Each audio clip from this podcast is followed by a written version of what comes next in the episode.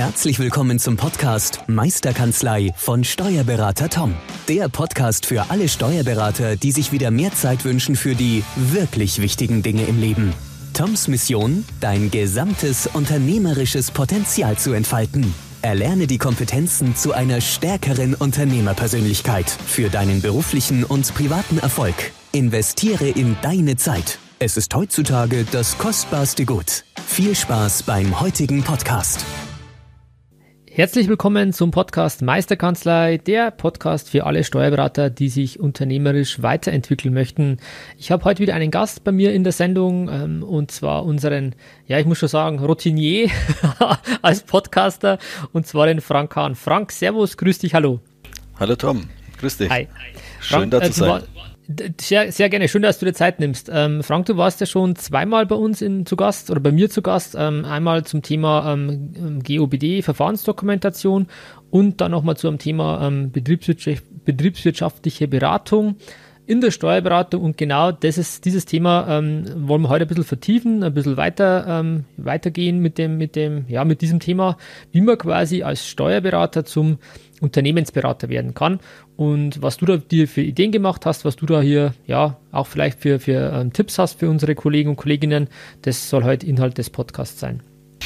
Ja, genau. Also wir haben ja ähm, jetzt seit Anfang 2019 immer das Thema Verfahrensdokumentation ähm, ja, sag mal, entwickelt und, und beworben und äh, in vielen Kanzleien vorgestellt.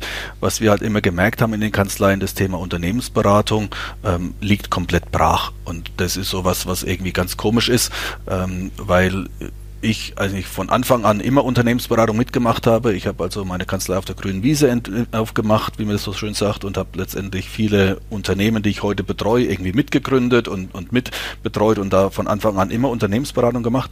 Und auch das Thema Verfahrensumation baut ja auch auf dem Thema Unternehmensberatung auf. Insofern gehören die Themen zusammen. Wir haben aber gemerkt, dass in den Kanzleien eben das Thema Verfahrensdokumentation heute noch nicht so wirklich ja, wichtig ist. Ne? Durch Corona hat sich da einfach viel verschoben. Äh, jetzt ist viel wichtiger, die Unternehmen zu retten. Vielleicht die Gründer von morgen, die jetzt irgendwelche äh, Firmen übernehmen äh, oder irgendwo geht eine Gaststätte pleite, dann wird es nicht lange dauern, dann kommt der nächste Gründer und macht die wieder auf. Und mhm. so haben wir eigentlich momentan extrem viele Unternehmensberatungsthemen vor uns, nämlich vor allen Dingen Unternehmen in Schwierigkeiten und Gründungsberatungen, die wir eigentlich äh, momentan einfach vor uns liegen, die wir einfach aufnehmen müssen und bearbeiten müssen in der Kanzlei. Ja, siehst du das, dass man äh, auch als, als, Spezialisierungsthema, dass man sagt, okay, kümmere ich mich um beides oder um alles oder kümmere ich mich vielleicht speziell nur um Existenzgründer oder nur um vielleicht äh, Unternehmen in Schwierigkeiten, wie es so schön heißt in den FAQs immer? Ähm, oder sagst du, nee, das kann auch beides zusammen funktionieren? Also ich finde, dass beide Beratungsfelder jetzt direkt vor der Tür liegen. Äh, Unternehmen in Schwierigkeiten beraten wir ja deswegen, weil wir unsere Mandanten, die wir heute schon betreuen, möglichst gut helfen wollen. Ne? An wen sollen sie sich denn wenden, wenn nicht der Steuerberater jetzt irgendwie mithilft? Ähm, und Gründung ist also auch was, was ja nicht nur was mit Gründung zu tun hat, sondern auch mit Nachfolge. Also Gründung und Nachfolge ist ja letztendlich fast das Gleiche. Also wir machen viele Gründungsberatungen, sogenannte Gründungsberatungen eben auch für die Nachfolge, dass man sagt, der, ähm, mhm. der, der, Sohn will der einsteigen, will er nicht einsteigen, dann gibt es so eine Gründungs Gründereignungsprüfung, sowas in der Richtung gibt es halt letztendlich da in der Unternehmensberatung. Ne? Mhm. Und auch das betrifft ja Bestandsmandate. Also selbst wenn ich äh, eigentlich keine Existenzgründer will, aber wenn ich sage, äh, die Bestandsmandate gehen in die nächste Generation, auch da ist ja das Thema Gründungsberatung oder Nachfolgeberatung äh, relevant. Da hast du recht, so habe ich es eigentlich noch gar nicht gesehen, dass man eigentlich sagt, der, der Nachfolger, der Sohn von mir aus auch oder die Tochter, ist ja quasi der Gründer oder die Gründerin, dass man sagt, die haben ja auch gewisse ähm, ja, Themen, die die mitbringen, haben vielleicht schon eine Struktur, also nicht so wie du jetzt zum Beispiel auf der grünen Wiese auch deine Kanzlei gegründet hast, sondern zu sagen, nee, ich übernehme ein eingefahrenes System, äh, was ja auch nicht immer nur von Vorteil ist, wenn man ehrlich ist. Gibt es ja gewisse Strukturen, die halt dann schon ähm, relativ äh, manifestiert sind in, den, in dem Wertesystem. Ähm, aber dass man es mal als sagt, okay, auch der Nachfolger, die Nachfolgerin ist als Gründer zu betrachten und be, es bedarf einer Betreuung oder auch mal zu hinterfragen, ist vielleicht die Rechtsform noch die, die, die beste Wahl aktuell, die man hat oder könnte man, sagen wir, umwandeln, einbringen, keine Ahnung. Also das siehst du auch als Beratungspotenzial. Ganz klar, also wenn ich heute eine Firma übernehme, dann habe ich es an manchen Stellen leichter, an vielen Stellen aber auch schwerer. Weil einfach, wie du gesagt hast, ne, es sind feste Strukturen da, ähm, die muss ich vielleicht durchbrechen, damit es irgendwann so läuft, wie ich mir das vorstelle. Und ja, auch da sind natürlich Beratungen von, von Vorteil. Natürlich müssen wir die Unternehmensberatung von der Steuerberatung unterscheiden. Ähm, wir dürfen innerhalb der Unternehmensberatung ja keine Steuerberatung erbringen, aber es ist ja kein Problem, das voneinander abzugrenzen. Ja, das stimmt. Beziehungsweise äh, du machst das ja auch ähm, über outgesourcete Beratungsfirma, oder? Dass uns da vielleicht nochmal kurz einen Einblick nimmst, äh, für die, die den ersten Podcast von dir jetzt zu dem Thema noch nicht gehört haben. Genau, also ich habe äh, das früher immer äh, neben meiner Einzelkanzlei gemacht als zulässige Nebentätigkeit und habe aber vor Jahren dann eine Unternehmensberatungs GmbH und Co. Ausgegründet. Ähm, das hat ein bisschen was damit zu tun mit dem Thema Abgrenzung.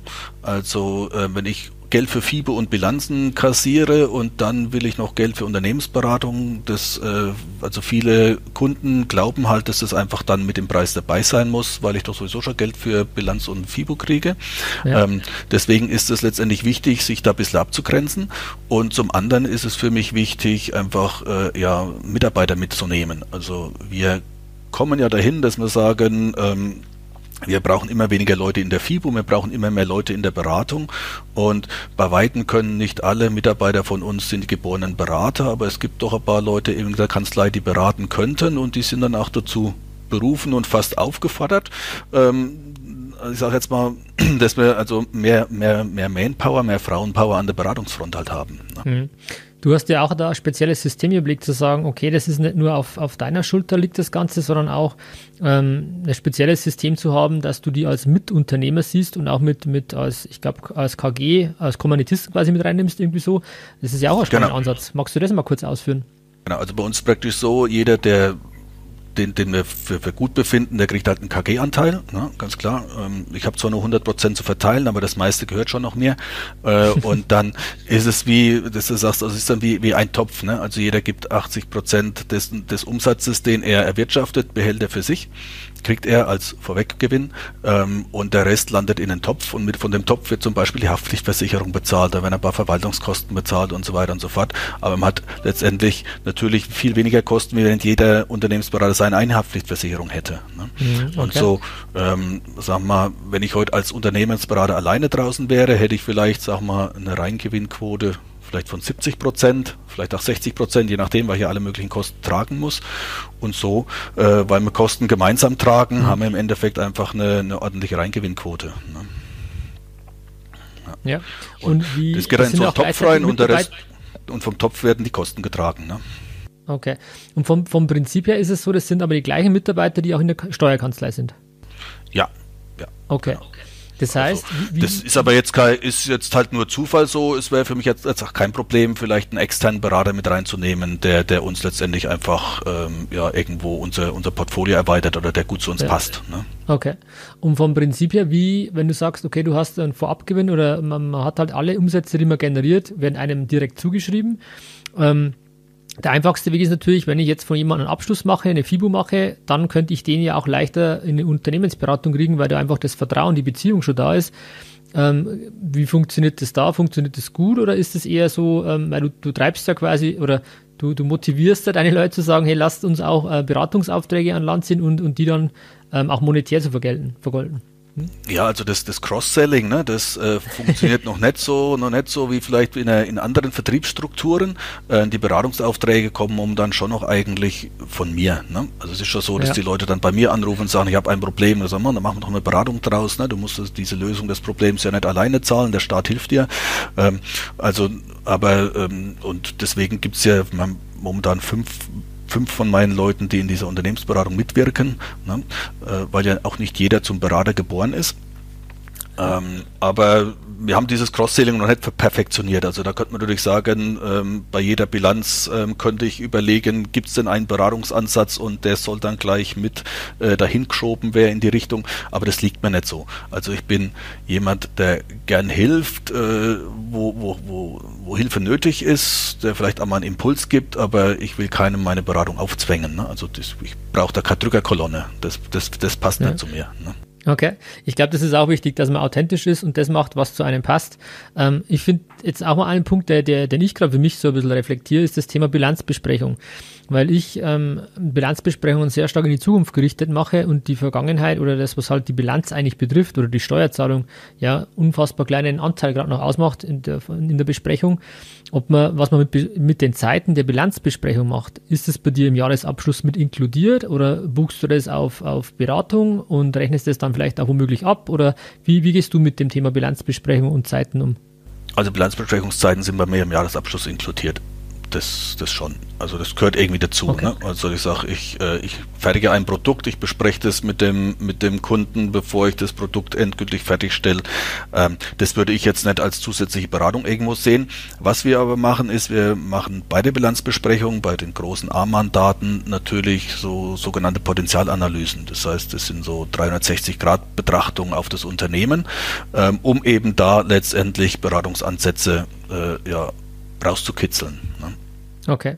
Und wie ist da die, die Erfolgsquote auch? Weil das klingt immer alles theoretisch so, so toll. Also ich, ich versuche ja auch gewisse Beratungen dann ja anzuteasern, nenne ich es jetzt mal, einfach mal die, die Reize zu setzen oder zu sensibilisieren. Aber die Erfolgsquote ist aus meiner Sicht da überschaubar, muss ich sagen. Ähm, zu, wenn man auch mal sagt, ja, man macht eine Potenzialanalyse und in der Hoffnung, dass dann der Mandant sagt, so, und jetzt möchte ich gerne weiter in die Richtung und ich hätte gerne eine Kostenstellenrechnung, ich hätte gerne mal eine Planrechnung für die nächsten fünf Jahre und dann wärst du ja in der, in der, in der Unternehmensberatung drin. Wie ist bei dir da die Erfolgsquote oder wie, wie schaut es da aus?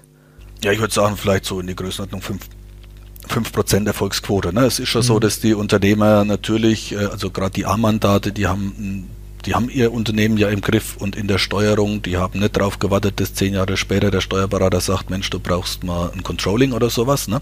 Aber, ähm, aber es ist schon so, dass an manchen Stellen sich was, sich was loskitzeln lässt. Ähm, und das ist aber auch so, dass genau da braucht es dann das Vertrauen, dass der Unternehmer eben weiß, jawohl, der Steuerberater, also der Herr Hahn, der drückt mir nichts drauf, sondern wenn der mir das empfiehlt, dann ist das eine solide Sache, dann, dann glaube ich eben auch, dass das gut ist, weil ich kenne ihn, ähm, er zockt mich nicht ab. Ne? Ja. ja, das Vertrauen ist, denke ich, ein wichtiger, ein wichtiger Punkt. Ähm, aber das ist einmal so, man wird, man sagt, ja, okay, die FIBU ähm, verändert sich, die Finanzbuchführungszeiten verändern sich, die werden weniger. Und die Zeiten, die dann frei werden, die nutzen wir für die Unternehmensberatung. Das ist ja der, der, der klassische theoretische Ansatz, den man immer wieder auch liest. Ähm, ich persönlich sehe halt in der Praxis gerade das noch nicht so wirklich. Ähm, Nummer eins, was du auch richtigerweise sagst, nicht jeder im Team, der aktuell äh, Buchführungen macht, ähm, ist dann auch zum Berater geboren. Und auch wenn man da vielleicht Schulungen macht und was probiert, es, es liegt halt manchen auch nicht. Und das ist auch nicht vom Grundsatz her das, warum sie den Beruf auch erlernt haben. Ähm, und das ist schon eine Herausforderung. Ähm, wie, wie, siehst du das im Team, da, da Fortbildungen zu machen? Weil unterm Strich, wenn du es immer alleine machst, ja, das ist zwar schön, aber das ist ja auch nicht Sinn des Konzepts wahrscheinlich. Ja, klar, ist nicht Sinn des Konzepts. Also das Sinn ist schon, die Leute rauszufiltern, die zum, die letztendlich denen der Berater, Beratungsanteil liegt und die letztendlich entsprechend zu fördern. Ne? Dann kannst du irgendwo mal jemand äh, auf ein IHK-Seminar schicken, ne? Business Coach oder sowas, oder man kann irgendwo ein Archimedus Master machen. Jetzt wieder Archimedus, weil wir mit der Firma Archimedus viel zusammenarbeiten. Ne? Mhm. Ähm, also gibt es entsprechend Fortbildungsmöglichkeiten und auch äh, die Möglichkeit, Netzwerke aufzubauen. Das sehe ich eigentlich auch immer als wichtig an. Ähm, und ähm, ja, shot dann geht's also irgendwie los und es ist immer so, das ist ja Learning by Doing. Also auch wir beide haben bei unserer ersten Bilanzbesprechung waren wir nervös und ne, hatten mhm. irgendwie unsere Schwierigkeiten damit. Und ähm, und nach der zehnten Bilanzbesprechung waren wir gelöst und wenn wir jetzt hier den dritten Podcast machen, dann äh, also für mich jetzt ne, ist es auch mittlerweile komplett entspannt. Der erste Podcast war viel war viel äh, angespannter und ja. so muss man das jetzt endlich auch sehen bei den Mitarbeitern. Die brauchen einfach ein bisschen äh, ja Erfahrung, ne? Die brauchen mhm die Beratungserfahrung, die müssen die erst sammeln und es geht halt einfach langsam los. Ja. Du hast vorher was äh, im Vorgespräch jetzt was Interessantes gesagt, das würde ich gerne aufgreifen und zwar ähm, das Thema Digitalisierung kann ja schon keiner mehr hören und ähm, was kommt nach der Digitalisierung und dann sagst du halt, äh, jetzt kommt die Unternehmensberatung. Ähm, magst du da noch mal ein bisschen was dazu sagen? Das fand ich spannend. Ja, ja, das ist einfach so, man sagen, also Digitalisierung, seit drei Jahren hört man ja nichts anderes mehr in der Steuerberatungsbranche. Es gibt ja auch viele durchdigitalisierte Kanzleien, die können, äh, die sind heute 95 Prozent digital, die können natürlich zu 95,6 Prozent digital werden oder sowas. Oder sie können halt mal überlegen, wie entwickle ich mich denn jetzt weiter, wenn ich das Thema Digitalisierung hinter mir habe. Und dann wäre ja eigentlich das Thema Unternehmensberatung der nächste sinnvolle Schritt. Ähm, in welche Richtung äh, würde ich mich als Kanzlei denn dann noch entwickeln wollen, wenn nicht in die Richtung äh, meiner Kunden, also Unternehmer. Ne? Und dann mhm. ist die Unternehmensberatung eigentlich der nächste Schritt. Ne? Okay. Finde ich, so ich spannend, einfach, einfach zu ne? sagen. Ja. Digitalisierung kann man schon wirklich nicht mehr hören, muss ich, muss ich auch sagen. Also das, das Thema Digitalisierung und, und, und. Also die Kanzleien, die schon digital sind, ähm, die verstehen teilweise auch die anderen nicht mehr so wirklich. Ähm, ich habe jetzt letzte Woche war ich beim, äh, ich bin der DATEV Kooperationskanzlei und da hat der Stefan Meisler auch einen Vortrag ähm, gehalten oder ein paar Worte ge gesprochen. Und da gab es halt diese klassischen Folien, die man vom Regionalinfotag auch kennt. Wie viele äh, DATEV-Kanzleien sind äh, wie digital oder wie viele Unternehmen Online-Mandate haben die? Und die aktuellste ähm, Zahl, die man jetzt quasi aus 2020 hat, ist, dass äh, nach wie vor ähm, 40 Prozent der Kanzleien noch keinen einzigen Mandanten in Unternehmen online haben. Und das ist schon auch, was heißt erschreckend, aber irgendwie ähm, ist es Wahnsinn, wenn man vergleicht. Jetzt war halt ein Jahr 2020 wirklich nochmal Digitalisierungsschub aufgrund Corona und es sind immer noch 40 Prozent der Kanzleien ähm, nicht in Unternehmen online und das als Indikator zu nehmen zum Thema Digitalisierung. Ähm, wie denkst du, wird sich da die, die, die Schere immer weiter noch auseinanderkommen oder wie, wie denkst du über die Entwicklung hier? Also ich denke, die 40 Prozent der Kanzleien da würde ich auch sagen, gibt es zwei, zwei, zwei Wege. Der eine sind vielleicht die, die, die sagen, da das Unternehmen online ist mir nicht digital genug. Ich suche mir andere Plattformen zur Zusammenarbeit. Ne? Mhm. Einfach die besser gehen oder so. Ähm, und äh, der andere sind einfach die, die es aussitzen. Also ich kenne das von vielen älteren Kollegen, die halt sagen, das ich brauche das nicht mehr. Ne? Die paar Jahre, die ich noch mache, das sitze ich aus und dann gehen vielleicht ein paar Mandanten weg von mir, weil ich nicht digital bin. Aber ich will ja sowieso weniger machen. Ich komme so langsam ins Golfstadium. Ne? Und, ähm, und äh, ja, dann, dann ist es schon so. Viele, viele werden es auch einfach äh, ja, aussitzen und sagen, die letzten paar Jahre muss ich mir das nicht antun. Hm. Was denkst du, wie sich dann der Markt verändert? Dass sich das dann auf die anderen verteilt oder kommen andere Plattformen oder wie, wie denkst du, wie es in fünf Jahren schaut die Steuerberatung aus? Ja, also wir müssen schon gucken, ähm, dass da viel geht. Ne? Also man liest ja jetzt die ersten, die ersten äh, Banken, die letztendlich die, die Finanzbuchführung hinten dran haben. Ne? Ich weiß jetzt gar mhm. nichts mehr, lese ich ab und zu mal in, in Social Media oder so. Ähm, jetzt kommen praktisch Banken, die die FIBU schon mit anbieten einfach. Ähm, und wie lange dauert es, bis die Banken dann, oder bis da noch eine Steuerberatungsgesellschaft hinten dran hängt und so weiter. Und dann werden praktisch die, die Gründer der Zukunft ähm, irgendwo im Internet äh, sich ein Konto aufmachen und da hängt die Steuerberatung hinten dran. Ähm, da müssen wir halt ein bisschen gucken, dass wir letztendlich nicht, nicht komplett den Boden verlieren. Ne? Hm. Wobei ich glaube, der große Vorteil, und den hat jetzt Corona auch wieder sehr klar, was für mich zumindest rauskristallisiert ist, dass die ähm, Unternehmer, die Mandanten wirklich gerne mit Personen reden, die sie vertrauen, die sie über Jahre, Jahrzehnte teilweise kennen und dann einfach als, als verlässlicher Partner zur Seite stehen. Ob jetzt bei den ganzen Überbrückungshilfen, äh, Soforthilfen, bei diesen ganzen Thematiken und einfach mal zu sagen, hey, soll ich noch weitermachen oder nicht, dass dieses Vertrauen, diese, diese Basis, die da, die da da ist, dass das wirklich auch was ist, was glaube ich auch zukünftig nicht wegfällt, dass sich die FIBO verändert, ja, dass die effektiver zu lösen ist, effizienter zu lösen ist, ja, aber ich bin schon der Meinung, dass man, dass man Ansprechpartner will und, und dass man ja irgendjemand an seiner Seite wissen möchte, auf den ich immer zurückgreifen kann. Also ich, ich äh bringe es immer so auf äh, zu Punkt, ich sage immer, wir sind eigentlich die Freunde des, des Unternehmers. Ne? Wir sind vielleicht auch die einzigen Freunde des Unternehmers. Ähm, der Bankberater arbeitet für die Bank äh, und ähm, was ich, der Versicherungsvertreter arbeitet für die Versicherung, ähm, aber wer arbeitet denn eigentlich zum Wohle des Mandanten? Vor allen Dingen wir. Gut, wir werden auch vom Mandanten bezahlt, deswegen haben auch wir ein langfristiges Interesse daran, dass es dem Mandant gut geht und so weiter. Deswegen sage ich halt immer, wir sind eigentlich die einzigen Freunde des Mandanten ähm, auf der, auf der Business-Ebene. Und das stimmt natürlich nicht, da sind noch andere Freunde, aber wir sind die wesentlichen Freunde. Du merkst es eben auch, du wirst ja wegen jedem Mist angerufen. Ne? Also mhm. jede Kleinigkeit muss erstmal einen Steuerberater fragen. Und da muss ich einen Steuerberater, dort muss ich einen Steuerberater fragen. Ne?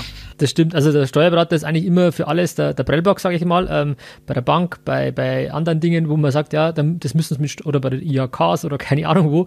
Aber das müssen wir aber vorher nochmal mit einem Steuerberater klären. Oder auch schön im Notarvertrag steht ja immer drin, aber ähm, ähm, ziehen Sie hier den steuerlichen Berater hinzu, keine steuerrechtliche Belehrung, was ja auch in Ordnung ist.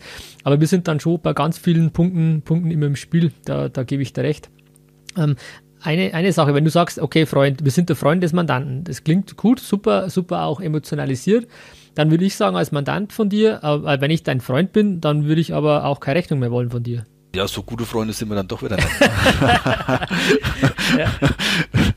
nee, also ähm, wenn es ein guter Freund ist, dann würde er von mir auch keine Leistung umsonst wollen. Ne? Ne? Also natürlich, ja, ähm, und das, das machen wir ja, ne? dass wir sagen, wir helfen unserem Freund mal mit da mal einen Tipp kostenlos und dort mal einen Tipp kostenlos, aber ähm, angenommen, mein Freund hätte jetzt, sagen wir mal, eine Baufirma und ich würde sagen, bau mir ein Haus, dann würde ich, das, würde ich das auch nie äh, kostenlos von dem verlangen, sondern soll er, soll er seinen Teil haben und, und ich kriege meinen Teil und alles ist gut. Ne? Ja, da ist aber leichter, weil, weil der halt ja ähm, Wareneinkauf hat und dann ist immer plausibel zu erklären, okay, Wareneinsatz eins zu eins durchzureichen, vielleicht ohne Aufschlag, das versteht jeder. Wenn wir aber sagen, was ist denn unser Wareneinsatz? Ähm, wir sind ja Dienstleister, wir haben die Position in der BWA eigentlich nicht oder ist null zumindest ähm, zu sagen, ja, wie kann man denen auch verdeutlichen, was unser Wareneinsatz ist, dass das klar Personal ist, dass das Fortbildung ist, dass das die Dativ oder IT-Kosten sind. Ähm, aber da stoßt man öfters an, an so einen Widerstand zu sagen, die verstehen gar nicht, warum eigentlich die Beratung, die wir erbringen, ähm, das Honorar auch ähm, ja, irgendwie rechtfertigt, das wir aufrufen.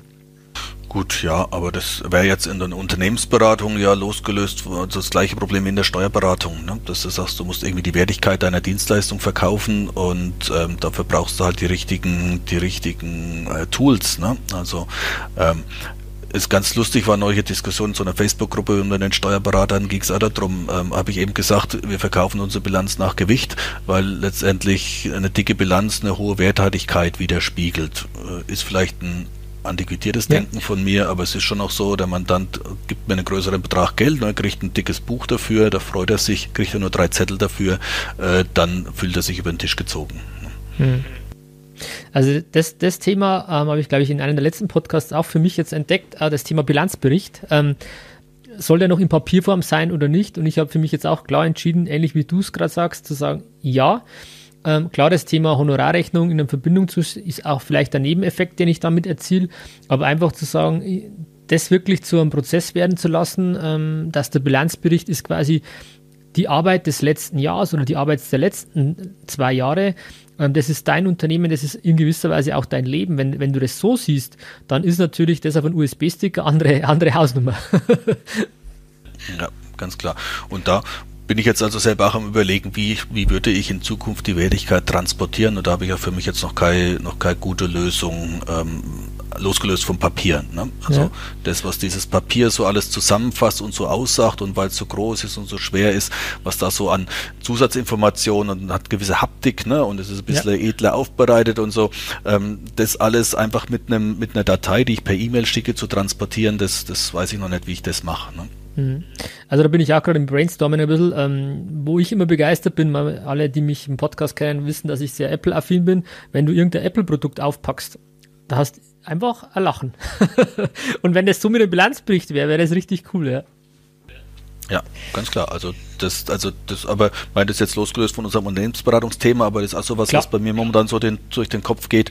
Äh, wie transportieren wir die, also die Werthaltigkeit, also die Wertigkeit unseres Produktes in der Zukunft? Wobei ich das schon wichtig finde, auch fürs Unternehmensberatungsthema, weil das ist was, das ist, finde ich, so schwierig bei der Unternehmensberatung, vor allem wenn sie in die Zukunft gerichtet ist, wo nicht gleich messbar irgendwie ein Erfolg dem Mandanten zu präsentieren ist, sondern wenn man sagt, es ist wichtig, eine Planung zu haben ähm, wo wir beide sagen, ja klar ist es wichtig, eine Planung zu haben. Wenn ich nicht weiß, wo ich hin will, komme ich auch da nicht an oder keine Ahnung.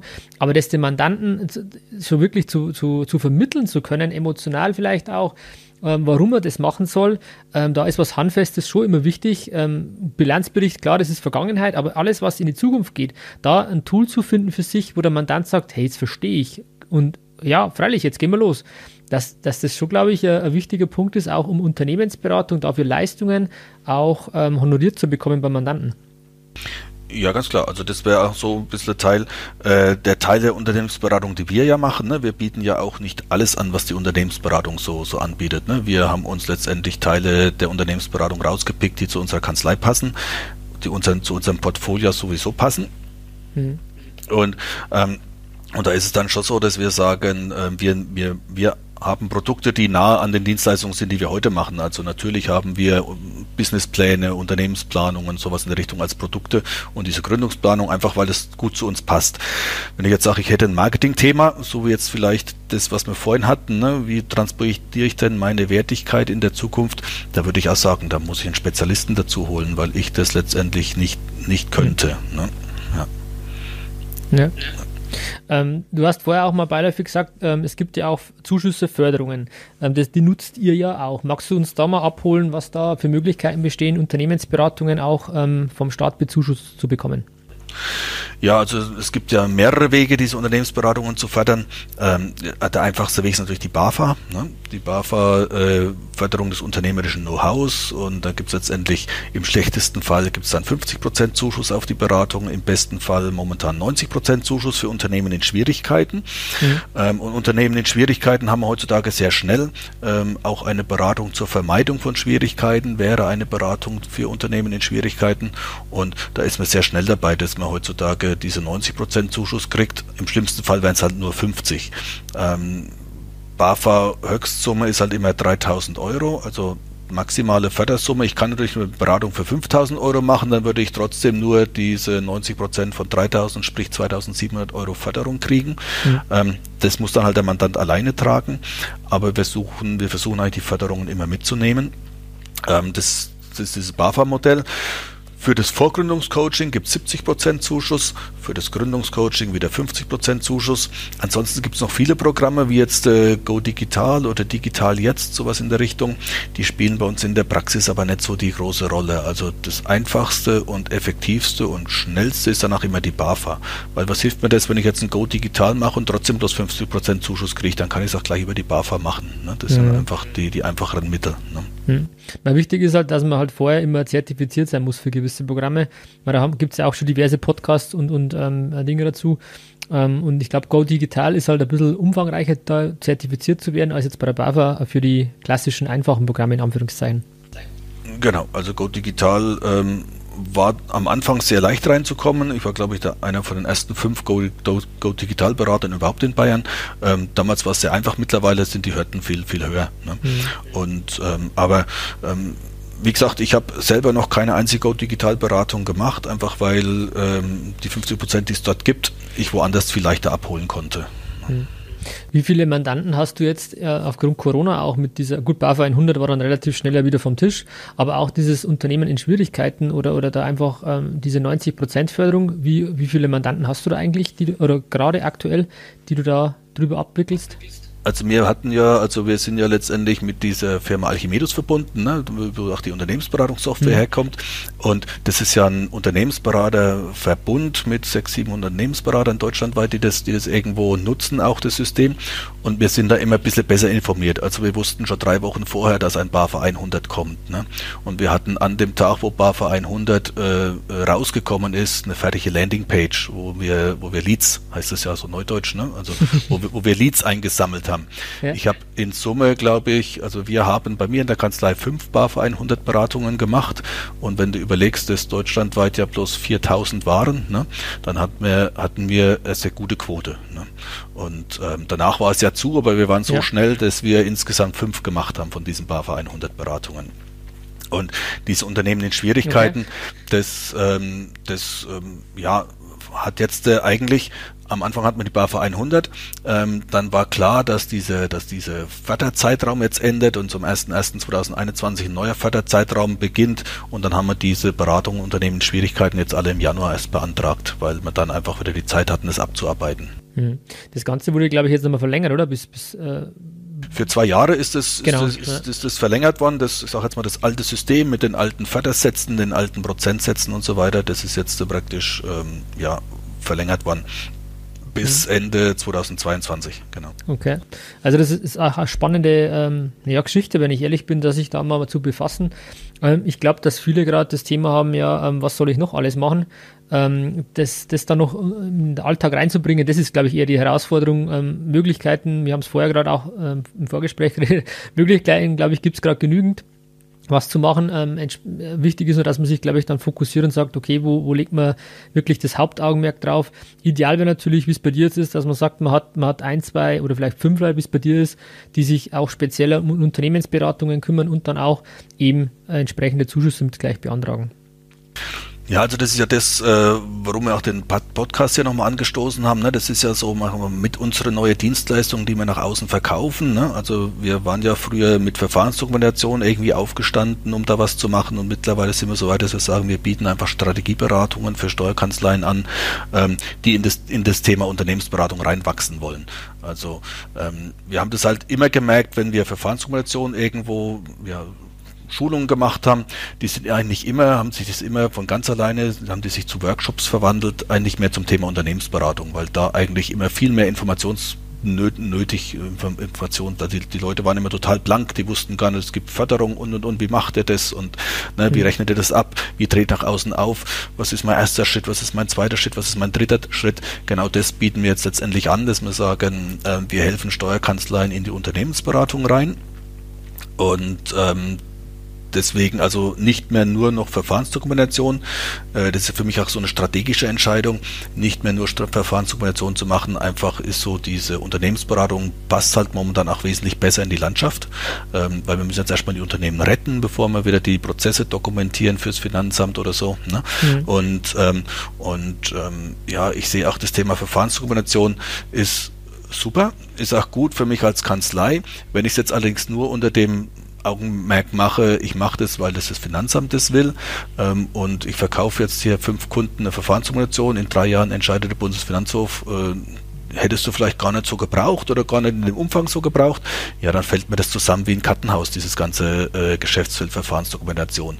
Deswegen sage ich immer, Verfahrensdokumentation ist ja nur ein Baustein des Geschäftsfeldes Unternehmensberatung und dann bauen wir doch lieber das Geschäftsfeld Unternehmensberatung auf, machen da drin auch die Verfahrensdokumentation, aber wir machen viel mehr als nur die Verfahrensdokumentation.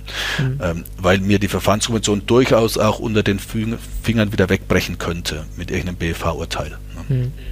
Also das, das Thema Verfahrensdokumentation ist schon auch spannend, weil da auch, glaube ich, ähm, das ein guter Einstieg ist.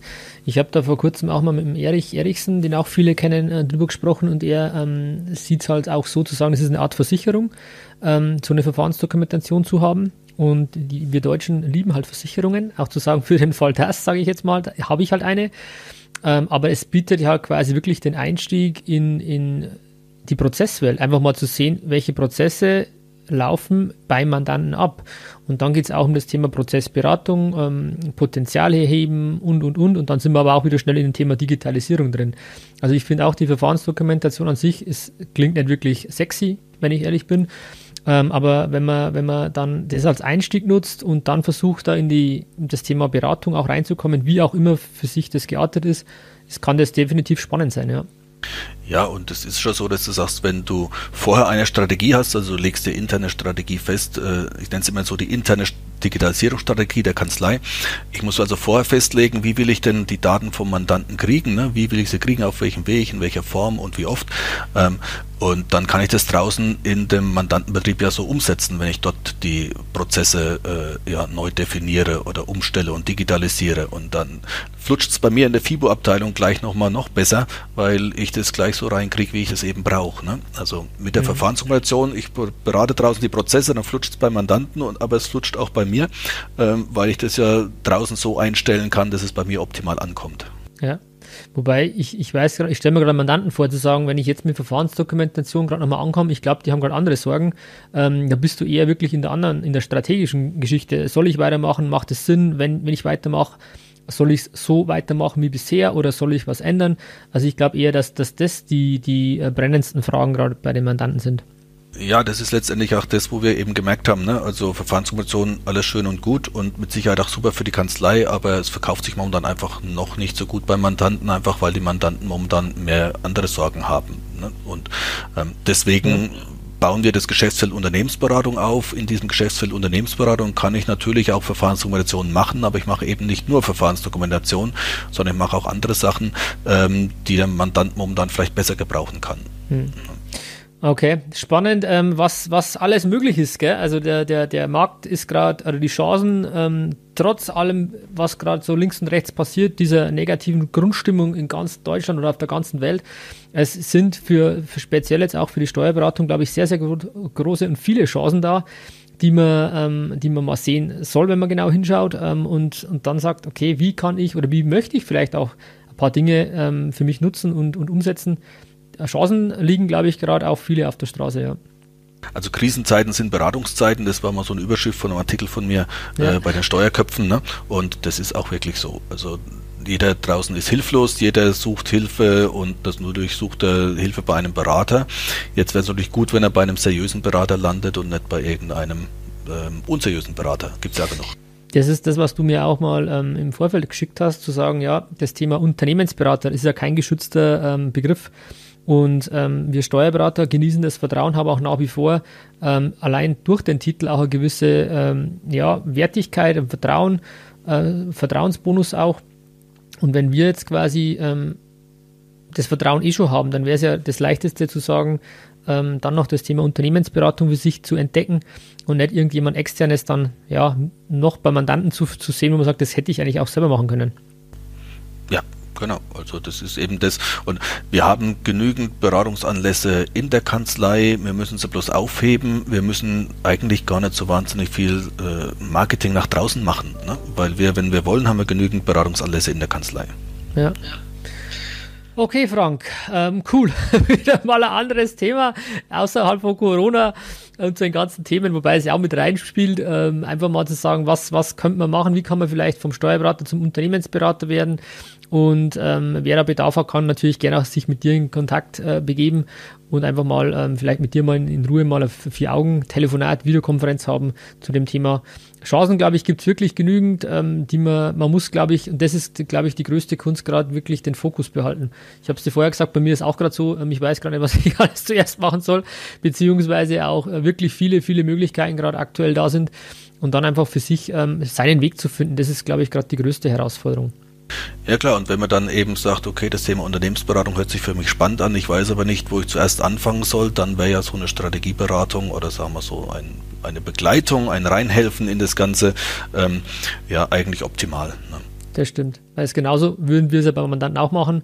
Und, aber man muss sich halt auch Steuerberater auch mal ja, ransetzen an das Thema und da ist immer Hilfe von außen mit Sicherheit sehr, sehr förderlich. Genau, also wer da Interesse hat, äh, wir würden also auch, wir bieten jetzt hier kein Paket an, wo wir sagen, das kostet so und so viel, sondern das ist immer sehr individuell.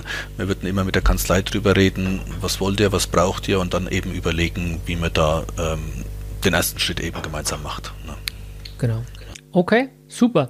Frank, ich danke dir für deine Zeit, für deine Worte, für deinen Einblick, wie ihr es macht, beziehungsweise auch, was ihr da für für ein Angebot auch habt und einfach mal ja, das Thema Beratung mal zu beleuchten, wieder aus verschiedenen äh, Blickwinkeln. Dafür möchte ich mich herzlich bedanken. Dank dir. Ja, danke für deine Zeit. Sehr, sehr gerne. Auch großer Dank natürlich an unsere Hörerschaft, ähm, die sehr zahlreich mittlerweile ist. Also auch Dankeschön an dich, dass du dir wieder Zeit genommen hast und dir diese halbe Stunde mit dem Frank und mir angehört hast. Und ich freue mich schon auf den nächsten Podcast. Ähm, ich weiß ehrlich gesagt noch gar nicht, welches Thema als nächstes auf der Agenda steht. Aber wir versuchen immer aktuelle Themen mit aufzugreifen, die, die gerade die Branche bewegt. Und wenn ein Thema dabei ist, was, was dich interessiert, dann einfach eine kurze ähm, E-Mail oder einfach irgendwie mit uns in Kontakt treten, dann greifen wir das natürlich sehr, sehr gerne auf. Also, ich bedanke mich, lieber Frank, dank dir, dank an dich, liebe Hörer. Und was bleibt mir zu sagen? Bleibt gesund, bleibt positiv, also positiv von der Einstellung her und nicht vom Corona-Test her ähm, und einfach mal wirklich positiv durch die Welt zu gehen. Das ist wirklich etwas Wichtiges, wenn ich ehrlich bin. Ähm, trotz dieser ganzen negativen ähm, ja, Eindrücke, die man irgendwie hat, einfach zu schauen, macht euch eure Welt irgendwie positiv, so gut es geht. Das wäre so mein Wunsch an der Stelle. Also Dankeschön an euch, danke Frank für deine Zeit. Danke, tschüss, ciao. Tschüss, ciao. Vielen Dank, dass du heute wieder deine kostbare Zeit investiert hast. Tom hilft dir dabei, dein gesamtes unternehmerisches Potenzial zu entfalten, dass du wieder mehr Zeit für die wirklich wichtigen Dinge im Leben gewinnst. Hinterlasse dein Feedback und abonniere diesen Kanal, um weiterhin von den wertvollen Inhalten zu profitieren. Investiere in deine Zeit. Es ist heutzutage das kostbarste Gut.